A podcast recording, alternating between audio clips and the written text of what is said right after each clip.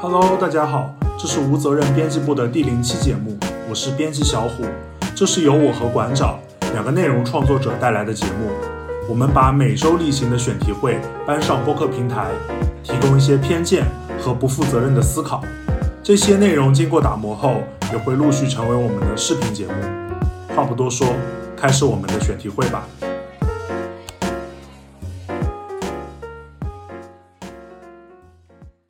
OK，今天是第一期播客，然后我们今天聊的话题是网吧。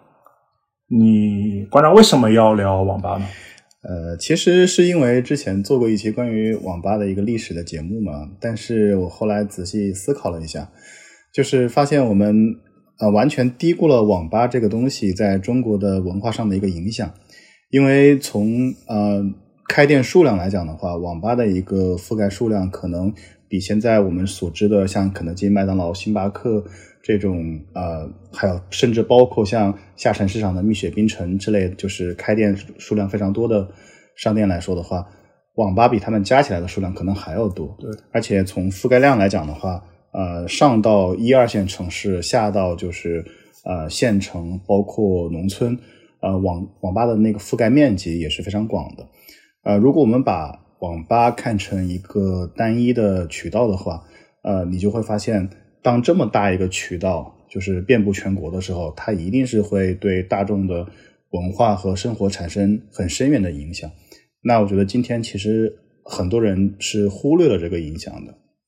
OK，你之前跟我提过一个，就是你关于《速度与激情七》当时的创下那个。呃，国内院线票房记录的这个事情，你觉得这个东西本质上其实是由网吧推动的？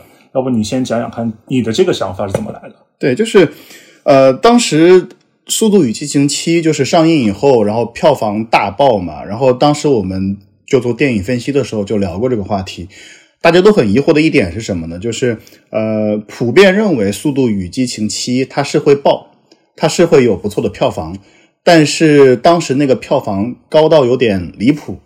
呃，说个很简单的，就是当时认为它票房很高，是因为呃，他的那个男主呃叫保罗吧，是保罗沃克，对，保罗沃克去世了。但是大家注意一下，就是保罗沃克在中国并没有什么名气。你别说在中国没有什么名气了，他在好莱坞也不算有名气，包括《速度与激情》整个系列。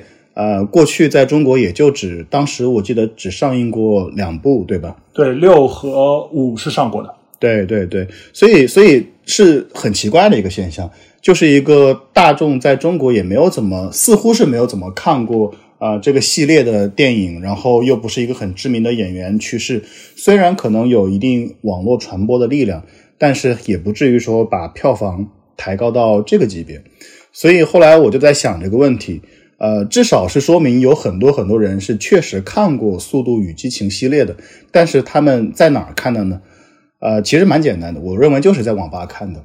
就至于为什么就是《速度与激情》系列会成为呃网吧大家很爱看的电影，我个人分析有这么几个原因，就是当年大家去网吧的时候，呃，会发现就是那个时候前互联网时代嘛，应该就，可能呃现在年轻一点的听众朋友。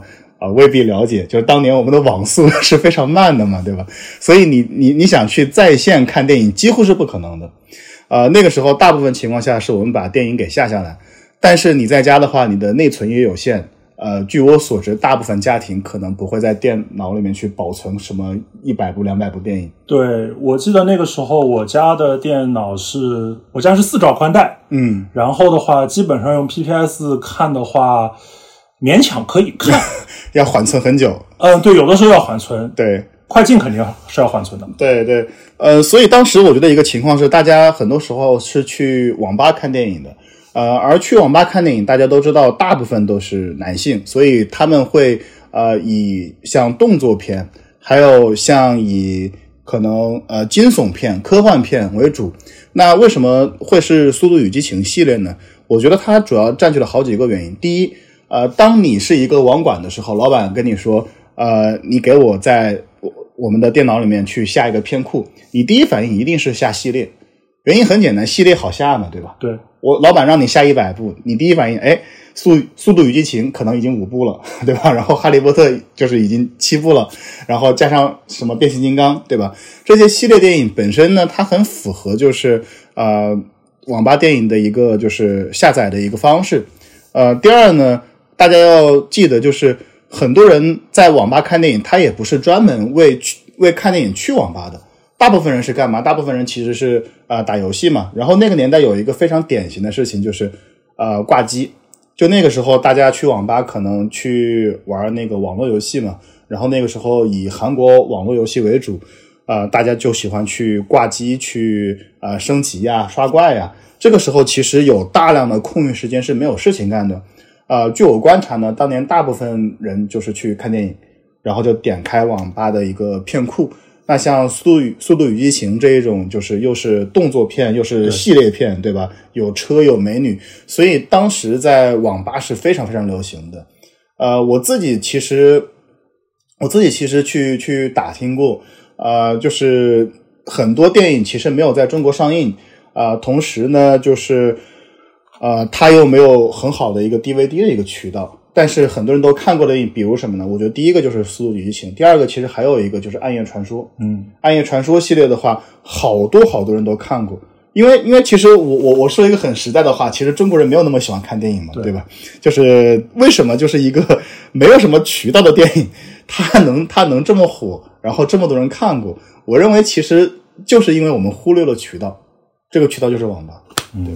对，因为实际上 当时的网吧一般情况下，它最大一个看电影的特点是它比在家看网速要快很多，因为它网吧会有一个专门的有一个影院系影院系统，不管它是黑的或者说是嗯、白的或者是盗版的，它基本上会去购买一个影院系统，然后这些影院系统里面它会有有一些片库，然后这些片库就特别的嗯特别的剑走偏锋吧。那个时候还有一个系列就是《生化危机》。对对对，《生化危机》其实也是一个很典型的案例。对，因为我从小其实不怎么去网吧，嗯，然后后来我刚上大学的时候，那个时候大家都都因为是传媒传媒院校嘛，大家都是看电影，然后大家都都说自己喜欢《生化危机》系列，我在想，哎，你们是哪里看的？我从小都没有看过。然后后来我想想了想，哦，原来他们他们去网吧，那个时候网吧会有这样的一个服务。然后还有一个事情是，因为它下来的片库，它用自己的一个系统，它的加载、它的预存应该都会比较快。所以说，实际上它会比你在自己家里用什么当时的一些流媒体的软件，可能现在我们说出来都没有人知道，什么 PPS，对对后来 PPS 是被爱奇艺收了，还有像呃，还有像 PPTV，就是它做很多，它那个叫那个时候叫网络电视对，它两大卖点，一个就是可以看球赛。对另外一个点就是还有很多很多合集系列的电影，那个时候它的片库里有什么零零七系列、什么加勒比海盗系列、什么呃生化危机系列，然后包括速度与激情系列，它会把这些东西打包好，然后整理好，然后你那个时候就一一步一步接着下去看就行了。但是这个时候，这种在网吧里头看，其实也也不快，也会比较慢。所以说，还是用网吧它自带的那个片源系统，就看起来会比较顺畅。对，所以说那个时候就很多电影就是从那个时候就大家就进来了，然后就莫名其妙你会发现啊没有在国内上映过，然后其实很多人也不怎么看 DVD，但是那个那种电影渗透率就很高。其实我觉得就是因为没有 DVD 市场。其实你看美国的呃电影市场就很典型嘛，他们有百视达嘛，然后然后奈飞一开始也是因为不爽百视达，然后最后做了一个流媒体嘛。但中国的是没有百视达的嘛，就是大陆我们是以呃盗版碟片为主的，然后盗版碟片的话，这个质量是是比较低下的，啊、也更不用提什么所谓的蓝光技术啊，什么东西，呃，而且就是啊、我觉得 DVD 时代的话，其实在中国是一个非常短暂的一个时期，对吧？然后从当年像像像呃步步高，像那段就是商战历史嘛，对吧？我们也也聊过，像像央视的标王那个战争，对，对？大概是从九十年代中后期到零零年代的中前期。差不多爱标嘛，是叫爱标是吧？对，呃，像像这些的话，其实在，在国内的话，它经历的时间真的不长，可能也就是个几年的时间。而且有一个很典型的就是，呃，DVD 这个东西，很多其实是单身人士去看的。对，就我们经常看美国电影，就是呃、描述一个单身人士，他可能就是半夜的时候跑去啊、录像带厅租一碟啊、录像带，然后一个人放，然后喝着啤酒，吃着一点薯片，对吧？是一个很颓废的一个形象。呃，但是国内当时其实大部分人是没有这么好的一个条件的。再包括的话，啊、你想一想，你跟你的父母说你想租电影看的时候，然后告诉他我要看的是这种速《速度与激情》啊、什么《黑夜传说》啊、包括像像刚才说的一些系列电影，他们会觉得是暴力电影嘛，对吧？他们会觉得是暴力电影，他不会让你去啊、去去看这些的。所以最后的结果就是选择权也不在呃小孩子手上。那我觉得其实这里面还可以说一个话题在于什么呢？就是网吧这个事情，第一，它的受众群体其实是青少年，尤其当年呃还不需要身份证的时候，它的青少年群体几乎是占据了大头。因为我们都知道，呃，什么样的网吧生意是最好的？开在学校旁边的，不管是中学还是大学。呃，第二呢，就是我个人猜测啊，就是呃，几乎就是百分之，可能当时至少有百分之三十到百分之四十的啊、学生啊、呃是偷偷去网吧的。就反正我我中学的时候，中午的时候，老师就会去网吧去抓那个抓人去抓人，对吧？就这种这种现象是是呃蛮常见的一个现象，嗯、而且我还可以说一个数据，我觉得这个数据一点都不夸张。我认为在国内百分之八十以上的男性，呃，在学生时代背着父母和老师偷偷去过网吧。我不管次数啊，我不管次数，但我认为就是百分之八十这个数量是绝对不算啊、不算夸张的。是，所以说其实你会发现，《速度与激情七》它的这个火爆，它和网吧这个东西关系，其实网吧相当于是给它提供了一颗导火一个导火索，我觉得就是一个很大的一个渠道，一个很大一个渠道。因为从从我们的常识来说，这种系列电影一般票房特别好的，可能也就是前两部。对，肯定是一般是前面一二三四，就是你你想要七好，一定是一二三四五六都还不错才会七好，不可能发生呃一二三四没有进来，五六票房过得去，然后七跨大爆，对吧？这是对不合适。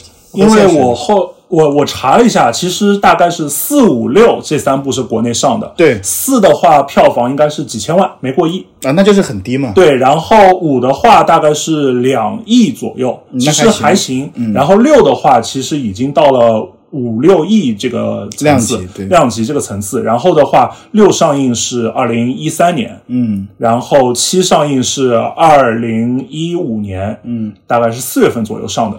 然后其实你你会发现，你会发现这个事情就很奇怪，就七爆了，但实际上它的因为七很是一部很非常情怀的电影，对对对但其实你会发现，如果没有前面的那些情怀做基础的话，其实它不可能爆。对，就是就是我我觉得这个只算一个覆盖面积嘛，对吧？就是算一个观影人次，就是到底有多少人看过呃四五六。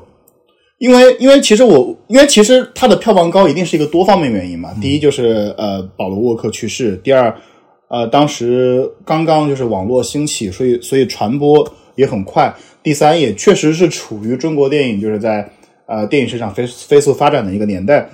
呃，但是我认为主要就是大家去忽略了它的一个前期，就是到底这些情怀呃是怎么去积累起来的。我觉得这个是大家忽略的点。呃，那其实也是今天我们去聊这个话题的原因，就是我们从《速度与激情》去回看、去分析。呃，那我觉得就是在网吧这个特殊的一个场所里面，我们其实还忽略了很多很多东西。比方说，之前其实我们提到过，就是你我们之前提到其实是呃那个电竞酒店，对对对，然后你会发现网吧的这个状态，它的进化史其实是它网一直没有变，但它在吧的那个层面一直在延伸。最早的网吧其实是呃蛮朴素的，其实你就跟学校电脑差不多。应该叫黑吧，就是呃，因为 因为可能可能我年龄大一点，对，呃，我说一下，就是我我小时候经历的那种，呃，我们小时候其实是因为你你可能去网吧少是吧呃，我成年之前没有去过。？OK OK OK，我说一下，就是我们以前那个网吧的那个样子。最早的时候，其实网吧是不便宜的。就就我们说，网吧的黄金年代是两块钱一小时，几乎是全国统一的一个价格。而且那个时候，网吧已经相对正规了。我们以前呃称之为黑吧，就是在游戏机厅呃之外就是另外一种，也是类似于游戏机室，可能就是一个私人开的，嗯，然后可能就是呃十台电脑，然后那个时候都还不是那种液晶屏幕呢，还是那种很大后背的对大后背的那种屏幕，然后一共也就可能就是五到十台吧，然后价格多少呢？价格当时我记得最高最高的时候能到有小十块钱，甚至呃还有一个小时吗？对，一个小时还有五块钱的。你要知道，在那个年代啊，就是呃九十年代末，应该要不就是九十年代末，要不就是两千年初，这个这个钱其实是很高的。然后然后大家去干嘛呢？就是呃一部分人是聊天室，那个时候是 BBS，呃，另外一部分人呢就是玩那个单机游戏，像什么星际呀、呃帝国啊，呃，就是这个也是我今天想聊的话题之一，就是网吧对中国游戏的一个呃一个影响。就最近不是叫李贝南吧，是叫，然后去夺得了呃《星际争霸二》的冠军，大家就很激动嘛，因为就是中国从来没有拿过《星际争霸》的一个一个冠军。当年《星际争霸》在国内其实是非常非常火的，但是我们可以注意到一点，就是呃，为什么就是上次就是很多人问中国没有三 A 游戏，或者说中国甚至没有三 A 游戏的土壤啊、呃、土壤嘛？然后包括呃中国为什么没有掌机的那个土壤？为什么中国没有那个主机游戏的土壤？我觉得一个很大的原因就是因为第一，我们小时候家里穷，买不起。就是我们我们小时候，我有个朋友他有 GBA，哇，我好羡慕啊！就是 我们当时真的能买得起 GB 的人，就是就是家里条件很好了。我也有。你也有什么？那你条件也很好，杭州人，杭州人，就就包括当时我们还有朋友有那个呃家里能买 PS，我觉得那个时候 PS Two，哇，我觉得好羡慕啊，就会很有钱。对但是因为当时我们家里大部分人条件不好，一是条件不好，二呢就是呃父母不会拿钱给你买游戏机，这是一个很重要的一个一个一个点，所以导致我们没有游戏机玩。所以那个时候我们就只能去玩电脑游戏。你玩电脑游戏，如果你去网吧，其实只有几种游戏是合适的。第一就是韩国网游，传奇嘛，对吧？第二就是竞技类游戏，呃，包括像像像那个呃，从星际争霸开始，因为你玩不了别的游戏，你玩别的游戏你得存档啊，对吧？存档存在你的硬盘里啊。对啊，然后那个时候网吧是有还那个还原精灵的，就是你、你每次去，所以你你绝了你玩那个呃单机游戏的一个路子。你包括其实呃像 PS 也是一样的，对，就是很多人呃当时去当时有 PS 吧，其实是有我去过那个小时候那个我去过对去过小时候去过。对，呃 PS 八其实你也可以发现，你去 PS 八你也不会玩单机游戏，就玩的人少。对，大部分人玩什么？玩拳皇、拳皇玩那个足球。实况，对。实，况，对吧？然后玩那种格格斗，那个时候有就我我小时候已经有火影的那个格斗游戏了。啊，你你这么早吗？啊，没有没有，我初中的时候，初中的时候哦，那那你就那初对，中，然后那个时候还玩哦，有无双，啊，无双是适合的无双对，所以你看，其实就这么些游戏，对，就你所谓你可能玩战神吗？你不可能啊，不可能，对吧？你什么什么 FF 七，不可能啊，对吧？就是你包括你说你三 A，三 A 就不可能出现在网吧呀。动辄六十个小时、八十个小时的，对对，所以我觉得其实一开始就没有这个土壤去去让你去玩儿。你你其实可以看到，就是上上次就是咱们聊到那个呃网吧的时候，就提到一点，就是网吧游戏是一代版本一代神嘛。嗯，就是呃当时你提出一个观点，就是说呃网吧现在不行，是因为没有网吧游戏了。但其实你反过来去想的话，呃，也是因为就是网吧不行，导致网吧游戏对吧也不够行了。对其实最近一次拯救网吧游戏的，无非就是吃鸡。对，吃鸡，吃鸡但吃鸡的渗透率完全达不到那个撸啊撸的级别。呃，我觉得差不多就是一个进化嘛，就是、呃，最早开始大家玩的就是传奇嘛，其实如果你非要说，应该是星际和帝国，就那个时候还不存在很好的联网，很多人是在局域网玩的。你玩红警吗？红警就是一代的嘛，啊，红警、帝国和星际是一代的，基本上。就是当时，当时哦对，当时那个电脑室的话是没有那么好的网络的，但是有局域网，对，所以很多人其实就是把它当游戏机室，对吧？哦。然后他们在局域网里面去去对战，当时是这么一个情况。嗯。那其实也是呃，他们发展出后来就是韩国网游时代嘛，像你说的传奇，然后很多人去玩传奇，包括还有什么呃梦幻西游，对吧？对，然后后来就是那个有魔兽世界嘛，魔兽世界，对，魔兽世界相当于就是吃掉了所有的市场嘛。魔兽世界之后，呃，就开始打那个三 C，呃，Footman，然后 DOTA，然后 DOTA 出现以后就、就爆了嘛，就 MOBA 类游戏出来了嘛，然后大家就开始呃出现了那个撸啊撸，基本上就是网吧的一个顶峰了。那个时候，对，其实你讲，其实讲你讲到传奇这个，其实蛮有意思的，因为当时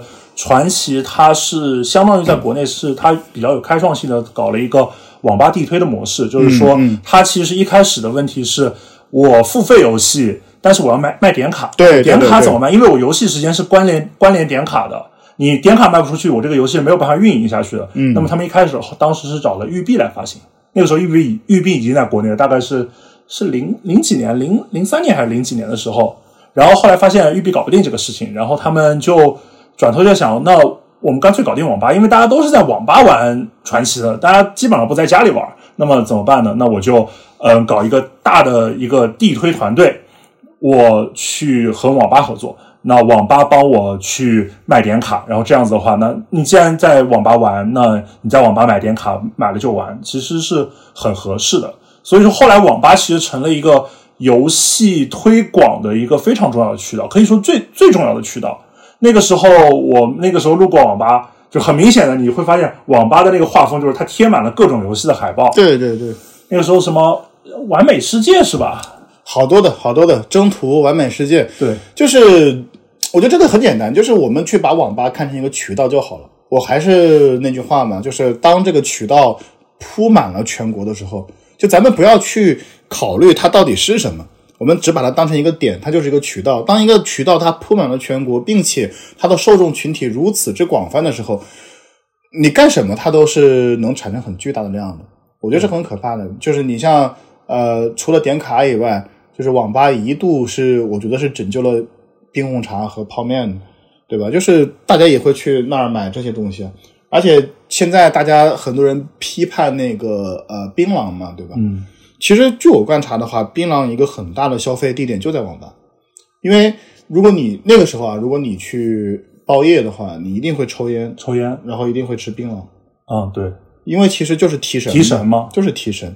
所以其实这一块，我觉得是呃很多人去忽略的一个点，对吧？因为因为如果你你去什么呃副食店呐、什么的，对吧？就是你可能只是心血来潮，对我今天突然想去买一包什么什么，但你在网吧可能是刚需，对，你要熬夜嘛，你要提神嘛，然后你晚上正好网吧它那边门口就有个小卖部，就是你问他买买，你问他要，你就然后买时间，买时间以后他就，然后你就就顺便啊、呃带瓶可乐，带包薯片，嗯。呃，带带个泡面什么的，然后网吧人还会会泡面还会帮你泡好，对对对，他他服务后来是越来越好的。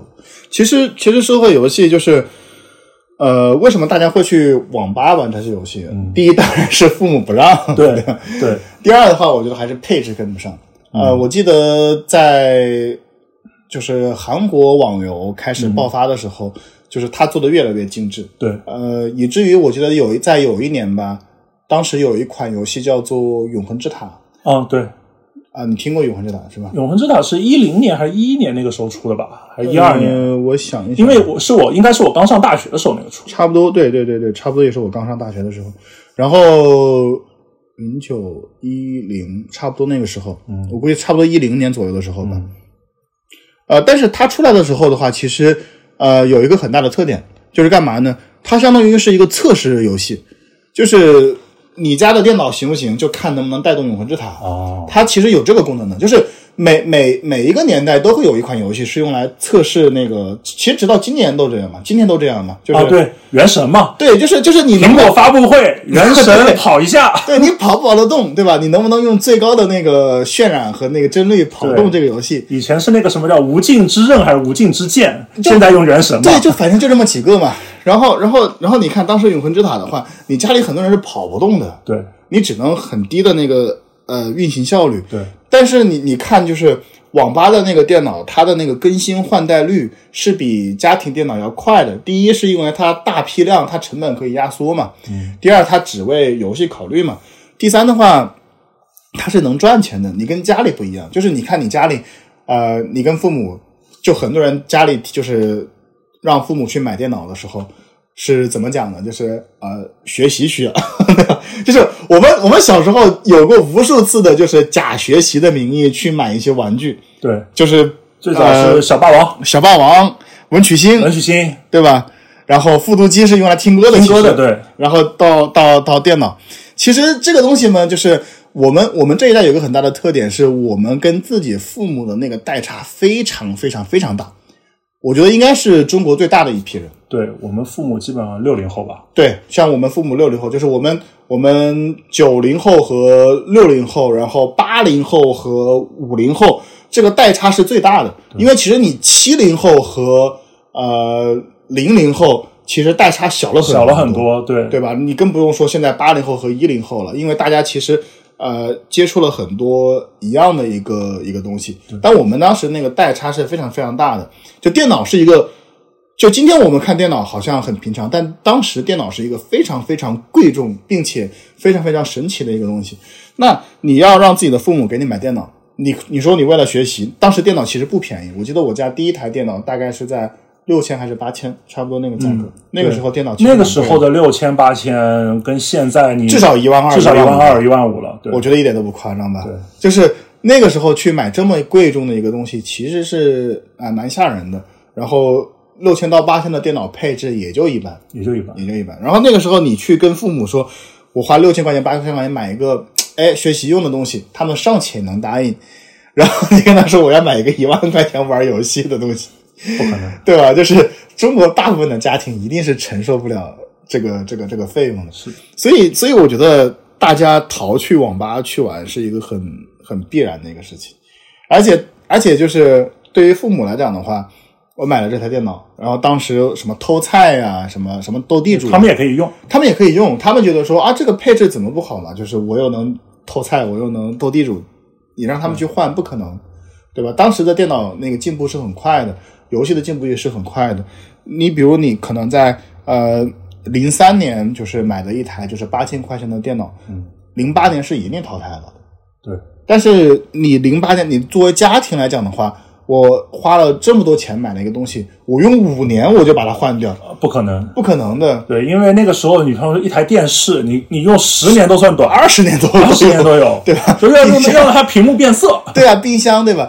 因为，因为我觉得这里面是一个关于电子消费的一个问题。就其实手机出现以后，我们关于电子消费其实是越来那个频率是很快的。手机就是一年两年一换嘛，对吧？这个在过去是不可想象的。对，供应链完全差的太多了。对，就你像当年就是父母那个手机诺基亚，用个三五年不是很正常的。对，所以我觉得电脑其实也是一样，其实是呃逼着大家最后最后去了网吧。那那去了网吧以后呢，就是。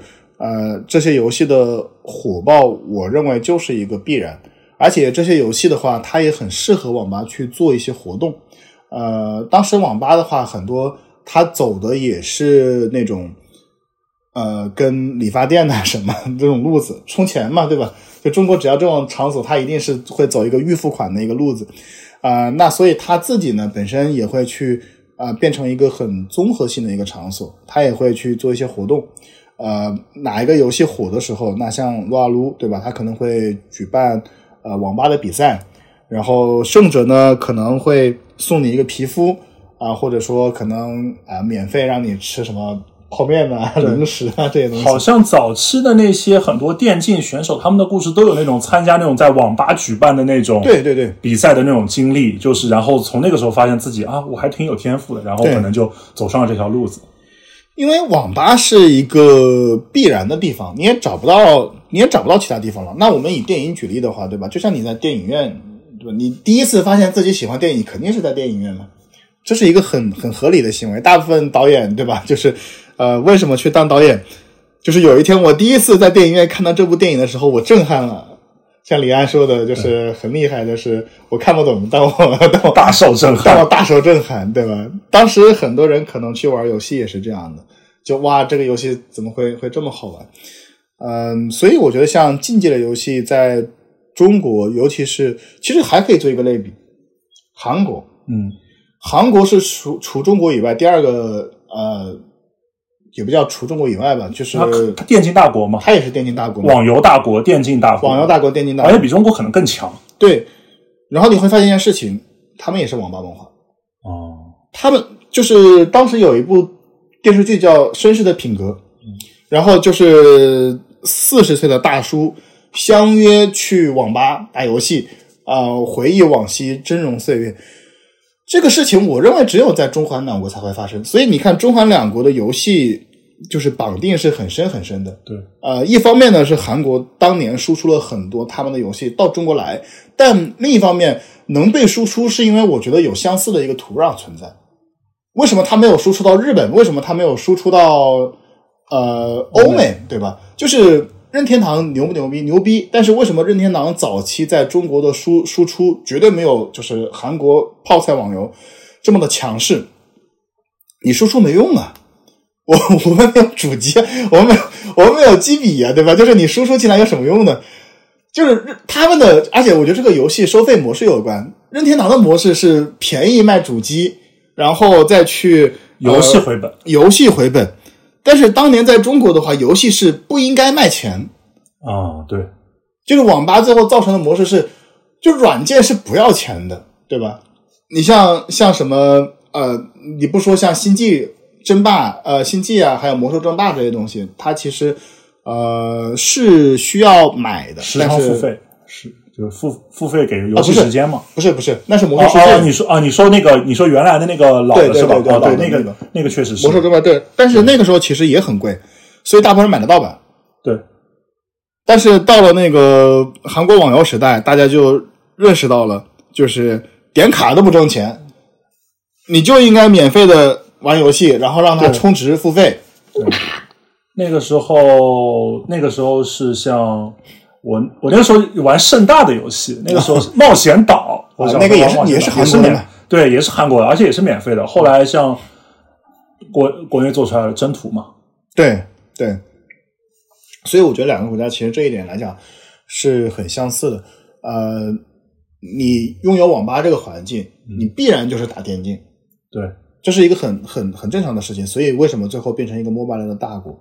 那为什么会呃像撸啊撸这种游戏会如此的流行？我觉得撸啊撸巅峰的时候，我去网吧去看的时候，几乎每个人都在玩撸啊撸，几乎没有人不玩撸啊撸的。但是你会发现，很多人他就不在家里玩，而且这里面有一个点就在于，呃，中学生，尤其是学就是中学生和和大学生，就是所谓的男子大生时代的话，大家是很讲所谓的兄弟情谊的。他去网吧就很多人家里电脑好，他也一定要去网吧，为什么呢？因为他认为这个是线下玩。我觉得这是一个很有意思的一个点对。你玩游戏到底是线上还是线下？这里面其实最关键的点就是你在家一个人玩，还是你跟你的兄弟们一起坐在一起玩。当五个人坐在一起去开黑的时候，他们会认为这个是线下玩，对就跟我打篮球没有区别。对，实际上你会发现电竞这些东西，它在中国一度它这个生态位其实是跟很多国家的篮球、足球这种东西，它是有一个对体育运动，它是有一个相对应的生态位的。对对，因为你也没有其他的场所，呃，去运动，呃，然后运动也有可能就是受伤嘛，对，然后就是从各方面条件来讲，就是你没有办法去运动，对，但是你可以去玩游戏。一个特别好玩的事情就是，我发现在中国，就是电竞圈电竞选手，他是在社交环境下被赋予了很多的性魅力的。这个就像欧美的那些，比方说你大学里头篮球打得好、橄榄球打得好的那些人，他们也是被在学校里头校园舆论中被认为是最有性魅力的一群人。其实这个是对应的，就你打你打电竞打得好，在国内你会觉得哇，非常适合谈恋爱。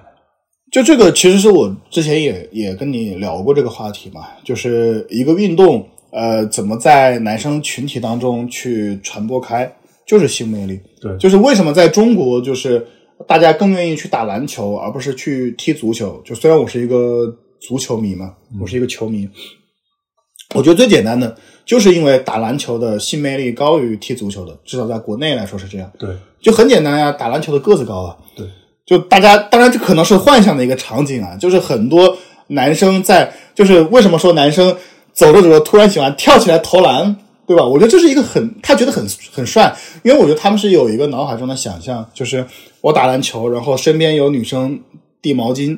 嗯，我相信每一个打过篮球的男生都幻想过，比如说在一场比赛里面，我最后一秒我绝啊绝杀对吧？就我我相信所有人都幻想过，哪怕不打篮球，可能也幻想过。我干过，干过是吧？就是那更更更更爽了，对吧？就是可能在最后一秒的时候，就幻想自己刷一个三分，或者或者刷把人晃倒，然后一个一个上篮，对吧？这种这种现象其实对呃其实是很多的，所以其实呃对中学生来讲，这种能获得巨大的呃性魅力的体育运动是他们最喜欢去参与的。对，你为什么就是我说难听点，为什么就是后来到了中学以后打乒乓球的越来越少了？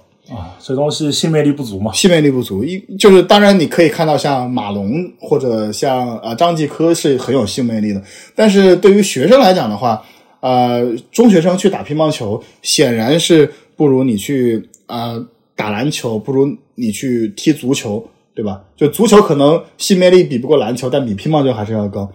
那包括羽毛球其实也没有，对就没有那个身体对抗，它没有那种很激烈的感觉。我我觉得电竞它的一个区别在于什么呢？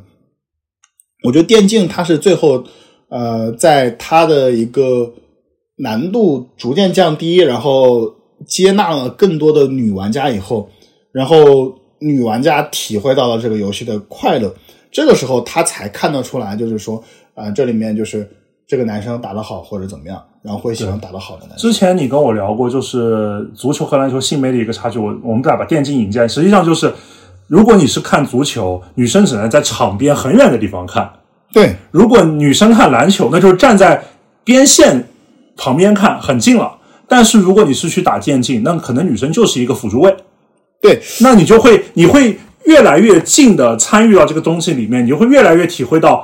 哇，这个男生好强啊！当然，这个东西我们我们不是不是性别的刻板印象，但是确实是有这样一个状态，就是你离得越近，你越能感受到一些性魅力的存在。其实我我觉得这个不是说女生合适或者不合适，而是怎么回事呢？就是呃，我认为体育运动它很吃气氛，嗯，这是一个这是一个很现实的问题，就是呃，你你包含的人越多，喊加油的人越多，然后共同激动的人越多，因为你如果非要说的话，你打篮球无非也就是五个人在场上打，你加上替补，可能也就是呃一个队，中学的时候一个队最多也就十个人，十个人，了不起了，对吧？你大部分人肯定都是围观，你足球也是一样，你足球也就是十一个人在场上踢嘛，你大部分人可能几千人、上万人都只是围观，但是气氛真的很重要。就哪怕你不懂，然后当你听到这种山呼海啸的呼喊的时候，人是崇拜英雄的嘛，对吧？大家很自然的，他一个人他被山呼海啸的去去赞美、去赞扬的时候，啊、你很难不喜欢他。对，这是一个很自然的，就是女女生可能会喜欢，男生可能会崇拜，这是一个很典型、很典型的一个一个人类的一个生物上的一个一个一个心态。那至于说像像那个你说的，就是越来越近观察，我觉得这肯定是的，这肯定是的。我不是说女生呃只能看或者怎么样，是因为确实在呃线下的一个运动当中呢，就是呃身体差的人，就是因为女生的身体素质肯定就是女篮、女篮、女足这些东西是大家对抗男女分开打嘛。对对抗比较低嘛，对，对抗相对不一样，所以你也不可能去那个近距离去去看。那其实我觉得对男生也是一样的，为什么呢？因为很多男生他也没有身体条件去打，对，所以我觉得电竞的氛围更好的一个原因，是因为本身呃大部分人是不怎么运动的，就是你说你你去场上你打篮球，你觉得很快乐，但是对于其他的一些男生来讲的话，我没有办法上场，对吧？我可能说我个子不高，或者说呃我投篮不准，或者我体力不好，对吧？这个现象是很常见的。你我觉得足球更更是了。对，足球十一个人，你可能不上场，你只只能看着人家人家去踢，那个参与感是很低的。但是我觉得像像电竞这种，它不一样，它参与感很高啊。就虽然电竞也是五个人打，但是你一个班你可能好可以组好几支队友，对吧？你一个班的话，你可能一个班三十个男生，你就还真可以组组出五支队伍来。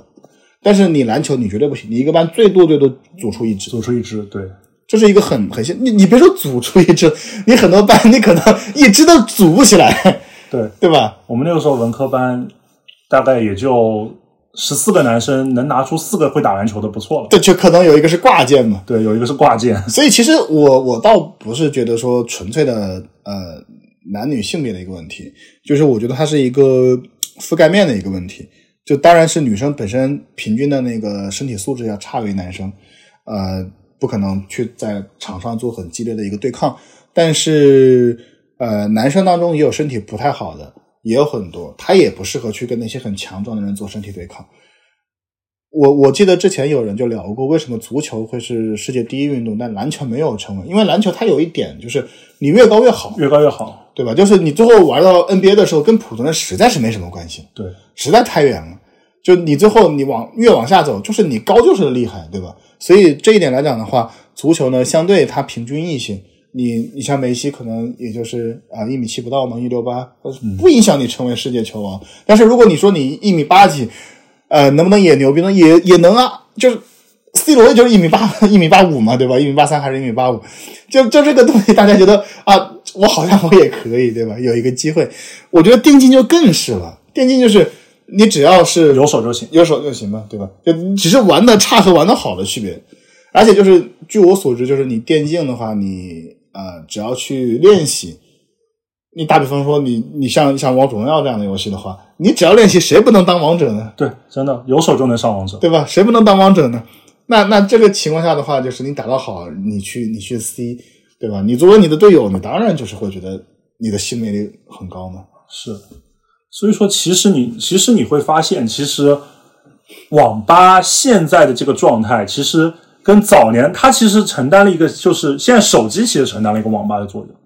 对对，呃，我我觉得其实这个从游戏的角度来说啊，就是呃，我们是直接跨过了所谓的三 A 也好，跨过了我们的主机也好，跨过了这些，我们就一直跨到了那个手机时代。那你会发现，手机游戏跟网吧游戏是有很大的共同之处的。首先的话，呃，手机它你说看电影这个事情。这个事情已经完全被解决了，对，百分之百被解决了。你你用手机看电影，一定是比用电脑看电影还要方便的。是的，你也不用去，就以我们现在的网速来讲，对吧？你也不用去，对，不用去下载了，不用去下载了。而且其其实对于大部分人来说，你用你用手机看电影的，你如果是会用手机看电影的人，其实你是不在乎那个电影怎么样。是因为因为我觉得这个需求是这样的，就是呃，为什么会有网吧电影？就是是因为我们很多时候，我觉得第一呢是很多时候我们呃很多人没有他不是真正爱电影，他不需要去电影院去看。第二，说句实话，我认为很多电影它也不值得在电影院看。就我到今天我也这么认为，就是像一些所谓的喜剧片，在中国的电影院里面票房拿的这么高，是一种畸形的行为。因为这种这种东西你在哪儿看都是一样的，在春晚看最合适。什么？在春晚看最合适吗？啊，对啊，对啊，我觉得在春晚看在在最合适，就是我宁愿看一个是吧？看一个喜剧电影，我觉得这个就是一个很很奇葩的一个事情，因为我们说电影它有一个什么？它是一个奇观嘛。你说科幻的，你说《流浪地球》，我确实愿意去电影院看，它是一个奇观，或者说你有很好的美术，我可以再去细琢磨。你说艺术片，我去一个小展厅，我也不需要那么大的荧幕，对吧？就很多喜剧片，我是觉得毫无必要的。你就在自己家看的话，我觉得效果可能可能还要好一点，你还能还能说话呢，还能嗑瓜子呢，对不对？大部分人只是需要一个看一个简单刺激的故事嘛。对对对，不一定，看也也许可能是网络小说，也可以是什么什么爽剧，也可以是电影。我觉得他们只是需要这样一个刺激的故事。对，我觉得说到网络小说，网络小说也是的，就当年。当年网络小说，我觉得最大的渠道就是电脑，就是网吧啊。对，因为因为其实很多人你说在那个呃刷机去包夜的时候，呃挂机的时候，他除了看电影之外还能干嘛呢？看小说。对，那个时候你不可能用手机看小说，百分之百不可能。当时看小说的办法是什么呢？看小说你只能去下载 TXT 格式，对，然后你在你的本地的设备，比方说那个时候我用 MP 三看，对，MP 三。显示屏就一行，但是反正你也能看吧，也能看，就是你真的不在意，你也能看，就看到眼睛瞎掉。我那时候在 MP 三上看完了《恋空》，我是在我是在那个文曲星上面看，哦要要好很多。对，好很多。但是你要知道，那个文曲星它那个显示屏那个字体，对吧？那是远不如今天的那个。呃，对，那文曲星的字体，它还是那种电子屏点状式的那种对对对显示，就那种字体，你可以想象，就是就，但是那个时候，就是这个现在的可能年轻一点的观众实在是呃想象不到，就那个时候你你反正也这么用了，对吧？对。今天跟你说就是网络很慢，或者说呃显示效果很差，呃，你可能觉得哎没有办法用，但那个时候你没有，你也就用了。是你想那个时候看网络的时候有什么几个渠道呢？第一就是去呃用下载下来。因为你只可能下载下来，你不可能就是用手机在线看。为什么？资费贵。对就是当时接最害怕的是收到一张图片，哦，一张图片得两块钱吧，我觉得是一块一块一块还是两块？对，哇，你想多可怕呀！就是你敢看小说，就你上网这件事情，你只要用手机上网，然后那个资费你就会就可能半个月不到你就用完了。那个时候我的一个月的流量是，我第一张手机卡一个月流量是三十兆，真的就是看那种 Web 站，就是 Web 站全都没有没有任何图片，它可能也就是最豪奢的配置是它顶上有个网站的 logo 是图片，当年有有那个，当年就是最早手机出现的时候，那个上网有一个选项就是呃不显示图片，哦，对，他为了省你流量，就就是省流模式嘛，当时那个模式其实是很受欢迎的。你今天看你就说是给我全打开，今天的浏览器是一定没有这个模式了，是因为不需要省流了。但当年是很那个的，就是就是你看现在还有什么说。呃，还还提醒你，就是我现在我用流量很豪横啊，现在对就是现在什么经常提醒你说啊，你现在是在用移动网络哟，就是呃，确定就是要在移动网络下看这个电影吗？我去用啊用啊 用，对吧？就是现在是很豪横的，啊，我我我我几百个 G 我不用，对啊，我几百个 G 我怕什么？我这一点就不要，就是而且不要再给我提醒这种消息，对，对不要再提示了，我看的像我是缺流量的人吗？对吧？什么档次，对吧？但是当年就就就很很可怕呀，所以那个时候你显示效果的最好的还真是网吧，就是网吧。因，为真是因为你只有那个显示屏它是呃最好的，然后然后它的那个网对吧？反正是不要钱的嘛，对。对吧？你你你用手机看你看不了的，你只能下载下来下 T H T 模式，但你想下载你还是得去网吧下载，因为你在家里看小说，父母是一定会会会说你的。是的，对而且那个时候的呃网络的文学，不管你是稍微呃，就是因为你想想看，当时最最好的网络文学的平台在谁的手上？盛大嘛，对吧？就盛大嘛，所以其实都是，还是不过一家人嘛。但不不过不过有一说一，当时看那个在网吧看小说的人肯定不是用盛大，他他他肯定也是看得到的，怎么说？就百分之百的嘛，就是你去网吧的人，他不可能看正版小说，也也也不能说百分之百吧，就是这个可能我夸张了，但是大部分人肯定都是看看看盗版的，因为当年就是盗版的话更猖獗，比现在猖獗多了，就到处都是盗版的，然后然后大部分人就去网吧，就可能一直去刷小说、刷小说，还有还有那个漫画呀、动画呀，就是呃，怎么讲？就是我今天就突然就想到，我觉得网吧它其实是当年的一个亚文化的一个嗯，和嗯集散地，集散地。就你想一想，我们很多亚文化数字化以后都是在互联网上传播的，就只有两个地方可以，一个是在家里，一个是在网吧。很显然，你不可能在家里。对你回想一下，你当你是一个呃十四十四岁的一个小孩子的时候，对吧？你想玩游戏，你想看动画，你想看网络小说，这些东西在父母眼里都是不健康的东西。对你不可能在家里去干。所以今天很多人去讲，就是我都提一个概念，就是什么什么星巴克说我们是第三空间，我觉得远不如网吧。我觉得网吧才是我们真正意义上的一个一个第三空间，对吧？对就是呃，我们刚才聊到它是一个游戏机厅，嗯，它其实同时也是一个呃歌曲歌曲库，歌曲库，因为那个时候你想嘛，就那个时候你 M P 三你能存多少首歌？二十来首，二十来首歌，然后那个当时就是呃打榜，无非也就是嗯呃电视上打榜嘛，对，就很多人其实也是买不起正版的磁带，也买不起 CD 的，啊，百度 MP 三嘛，百度 MP 三，对吧？也是在网吧听，很多人对，他也是在网吧听。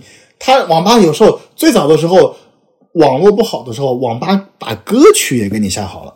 啊，对，很早的时候，就是他把歌曲也给你下好了，你也是听听那些歌。他其实也自带了一个，就是一个一个一个一个听歌地方的一个一个功能。你包括它，同时它也是一个副食店。嗯，就当时很多人像我说的，就是呃买槟榔啊，买烟啊，对吧？你身边没有副食店的时候，可以去网吧买。然后它同时是一个公共厕所。对，它真的是一个公共厕所，就是就是你身边你旁边没有那个的时候，没有厕所的时候，找不到公共厕所的时候，网吧它其实成为了一种地标，就一个很典型的，就是呃，我觉得当一个东西出名，它最大的特点是它成为了一个地标，对吧？就打比方说，你朋友来要要来接你了，说你在哪儿？你说你在这条路上，然后说你旁边有一个什么？有一个星巴克，嗯，有一个麦当劳，有一个肯德基，懂了，对吧？然后那个年代呢，就是常上网的呃这个地方，他会就直接告诉你我在哪个网吧，对吧？我在什么什么星际银河网吧，对吧？我在我在什么某某某某某某，我在利可利斯网吧，对吧？对呃，我在利可利斯网吧，就是就是他会有直接告诉你我是我是在哪一个网吧的，然后大家都知道，所以它其实也逐渐成为一个地标。然后它同时还是一个旅馆。哦，它同时还是一个旅馆，就是呃，我们我们就是有好多人当当时就，尤其是那些外地上大学的，他要赶第二天火车，因为大家都知道第二天早上的火车票它便宜一些，对，对吧？一早的火车它便宜一些。那个时候火车没有那么多，很多时候你是要在比方中转站过夜，对对对对对，很多人不敢去旅馆，因为那个时候的火车站是很乱的。对就你一出去，然后就说啊，大哥，你广州火车站，对吧？你要就是你要住宿吗？对吧？大哥住宿吗？哇，你学生很很可怕的，你怕你万一第一是黑店，第二你万一睡到一半晚上咵进来一个女的，你说不清的这个事情，很怕的，而且你觉得很脏的，对吧？然后很多人他就会选择什么呢？他就会选择去网吧过夜，因为去网吧过夜是最方便的，因为你肯定也不在乎洗澡了。嗯，就一天嘛，谁在乎洗澡？你去那儿有吃有喝，对吧？而且网吧会带动周边的一个一个小摊小贩的一个经营。你你网吧的那个可能百米之内会有炒粉、炒饭，尤其是大学嘛，对对吧？就是附近可能还会呃有一些什么烧烤这些东西，好吃的也有，喝的就不用说了，网吧都能买，对吧？然后你在那儿上网上到你不想上了，你耳机一戴，对吧？然后你一躺睡一觉，第二天早上起来去赶火车，所以它其实还还兼顾了一个住宿的功能。所以你说第三空间，我认为 网吧就是中国的第三空间。对，所以所以我觉得话说回来，就是今天很多人去聊到，就是像呃电竞酒店，呃像网咖，像电竞馆，我们说我们上次是这么聊的吗？对，消费升级嘛，对，我们聊的是消费升级，就说这个东西好像是呃网吧的下一代，但其实你仔细想一想，它完全是两个物种，纯粹的两个物种。它不是说高端了以后就怎么样，就是第一呢是现在大家的电脑都好了，确确实实呢缺少了去网吧的一个必要性。对，嗯，第二呢，就是我觉得当电竞酒店这种东西，它做不到网吧那个覆盖率的时候，它不是那么高的一个渠道的时候，我觉得它就引起不了质变。对我觉得网吧的那个特征是在于，它从量变引起了一个一个质变，我觉得这个是最最典型的，因为因为它它的那个覆盖面实在太广了，我觉得它不仅仅是说，呃，在物理空间上，我觉得在文化空间上也是。为什么呢？因为大家都知道，就是呃，国内的贵族学校是很少的，嗯，呃，就是现在可能还多了一点。就我们那个年代的话，就是好优秀的教育都是公立教育嘛，对吧？都是很多都是公立教育。呃，很多时候说去私立学校的人都是觉得就是学习不好，家里有点钱去了私立学校。我们江浙不是，我们江浙民办比较好，明白没？跟你们不一样。啊我们当时，我们当时是就是去私立的，我们不会去，我们至少不会觉得去私立学校的人是成绩好，我们只会觉得有钱，然后然后他可能要出国，呃，大部分情况下的话，还是说公办的那个教育质量是是最顶级的，是最顶级的。呃，因为有这么一个原因，所以所以一个学校里面，呃，大家的那个家庭差距其实是很大很大的，非常非常大。你可能会见到非常非常就是穷苦的人，但是你也会见到非常非常有钱的人。对，但是大家都是在一个学校里面，他毕竟在一个环境里面，所以很自然的会有接触。就是学，而且学生他没有那么强的一个说，就是很多喜欢写，就是网络小说喜欢写什么“我比你有钱”怎么样的这种嚣张跋扈。学生的时候还好，学生时候真的还好。对，大学可能还会有这么一点意识。对，特别是小学、初中的时候根本不会有。初中根本不会有的，初中大家只会觉得说谁学习好谁酷，对吧？所以，所以一个很有趣的一个点是在于什么呢？就是。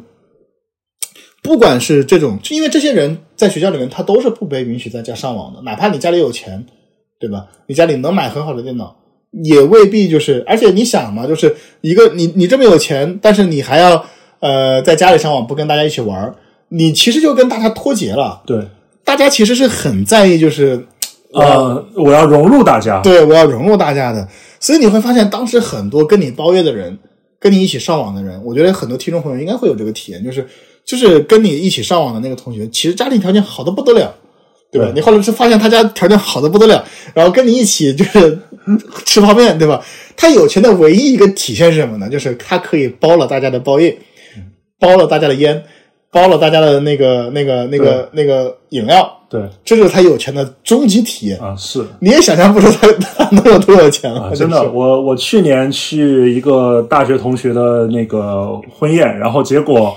婚婚宴结束以后，本来大家要去 KTV，然后伴郎伴娘，然后一大群人，年轻人都去 KTV，然后到 KTV 待了一会儿以后，我们所有男生全都跑了。你知道我们去干嘛吗？我们 去网去网吧。对，就是就是，你想一想，为什么为什么就是就是我说的那个绅士的品格的那个那个电视剧嘛？就为什么大家会把男生的友谊，呃，会经常写这种桥段，就是呃，到了一定的那个。年龄以后就是要回去玩电脑，对，因为因为其实就是他的青春回忆，是对吧？他是一代人的一个青春回忆。就女生可能相对少一点，但其实女生也不是没有。嗯，我说一个最简单的劲舞团，劲舞团嘛，当年好多女生去网吧玩，所以所以我认为其实有时候不是说呃女生玩不玩游戏的问题，是就是当时开发给女生玩的少，对，就是没有针对女生去玩。对，其实你你包括像那个什么，像那个嗯，Switch，其实最早的话也是男生买的多嘛。对，就是去买它，然后玩赛亚嘛。后来你发现都是女生玩，男生很多都吃灰了。对呀，然后然后然后，我觉得最典型的一个游戏是什么呢？最典型的一个游戏就是那个那个什么岛啊，动森，动森嘛，动森嘛，对吧？动森就很抓女生。对，哇，好多女生玩好干的，就是我当时进了一个动森群，哇，那女生玩的那个就是。比男生疯狂多了，嗯，对，对吧？就是玩好多个小时，就是因为因为这些东西，我觉得好的游戏是这样的，我觉得它应该去超过那个性别的一个界限。但是网吧这个环境呢，它天生不适应女性，嗯，天生不适应女生，它它乌烟瘴气，乌烟瘴气。但是但是这个东西就是这样的，就是我有一个观点，就是说，呃，人年轻的时候其实是。不太能吃苦的，很多人觉得说，呃，年纪小就是哦，我觉得年轻人其实能吃苦。对，年轻人很多很多人说年年轻人什么娇生惯养，我觉得并不是这样的。因为年轻人他他有很好的，第一他有很好的身体素质，第二他很很有很好的精神素质，嗯，他恢复能力很强很强。所以你会看到我们小时候经历过很多，就是比较穷的时候，对。也不觉得很很苦，就觉得你不就是个过日子嘛，就也挺好的。但你今天让我再回去去过的时候，我是受不了的。我说一个最典型的状态，就是穷游。嗯，你二十出头的时候，你可以去住青旅的，你去几个人几个人几个床，对，那跟你大学宿舍有什么区别吗？你不会觉得怎么样的？你今天你连合租都不愿意了啊？对，对吧？我出门连连住民宿都不行，必须酒店。对啊，就是今天就是我去哪个地方，我就直接就是。直接给我上连锁酒店，我以我如果我如果有钱，我就住五星，就是比如说可能有钱就去住万豪嘛，就是比如说那个那个那个可能到像像像三四线城市的时候，他那个酒店很便宜，对对吧？你可能什么六七百块钱住万豪，你就直接给我上五星。如果我在一二线城市，对吧？我五六百块钱，我至少也能住四星，对，至少也能你至少能住个亚朵嘛。对吧？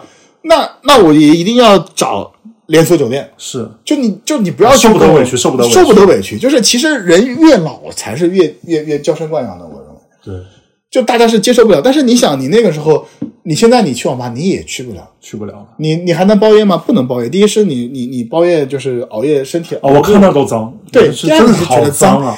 就是你想一想，网吧是非常脏的，那个鼠标被无数人摸过，键盘键盘上面里面是烟灰，啊，对。然后地上可能吐的是人家的槟榔，对，对吧？然后椅子可能也是灰，呃椅子是破的嘛，椅子是破的。但你那个时候你你真的不在意，那个时候你你而且那个时候你觉得哇，帝王是阳寿，帝王是对啊对啊，那个时候你觉得你太年轻了，你就觉得这个环境好得很，只要我能五个人坐下来一起去一起去玩儿，对吧？对。就是旁边有烟，就是当时很明显，父母其实很容易去判断孩子去过网吧没。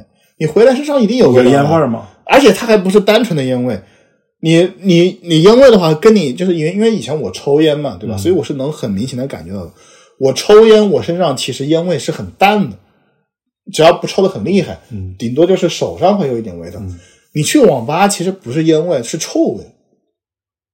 你去网吧，它其实是很多种味道混合在一起，它是一个臭味，因为它烟抽的人太多了，然后加上还有一些什么槟榔，然后加上它那个环境是封闭的一个状态，它是一很臭的一个味道，加上你熬夜一晚上，对吧？回去就是个馊的，但但但就父母其实也知道，但是也也也也也不说什么，所以所以我觉得那个时候大家呃不在意年轻，所以他愿意去去那个，他成为了就是一代人的一个记忆。所以你今天你再去看电竞酒店这个东西，我觉得达不到的，达不到。它其实就是一个很正常的大家的一个享受，它就真的成为了一个对，大家其实，但是你会发现，电竞酒店还是满足了一个，就是我们需要一个当然当然地方去肯定的，开黑。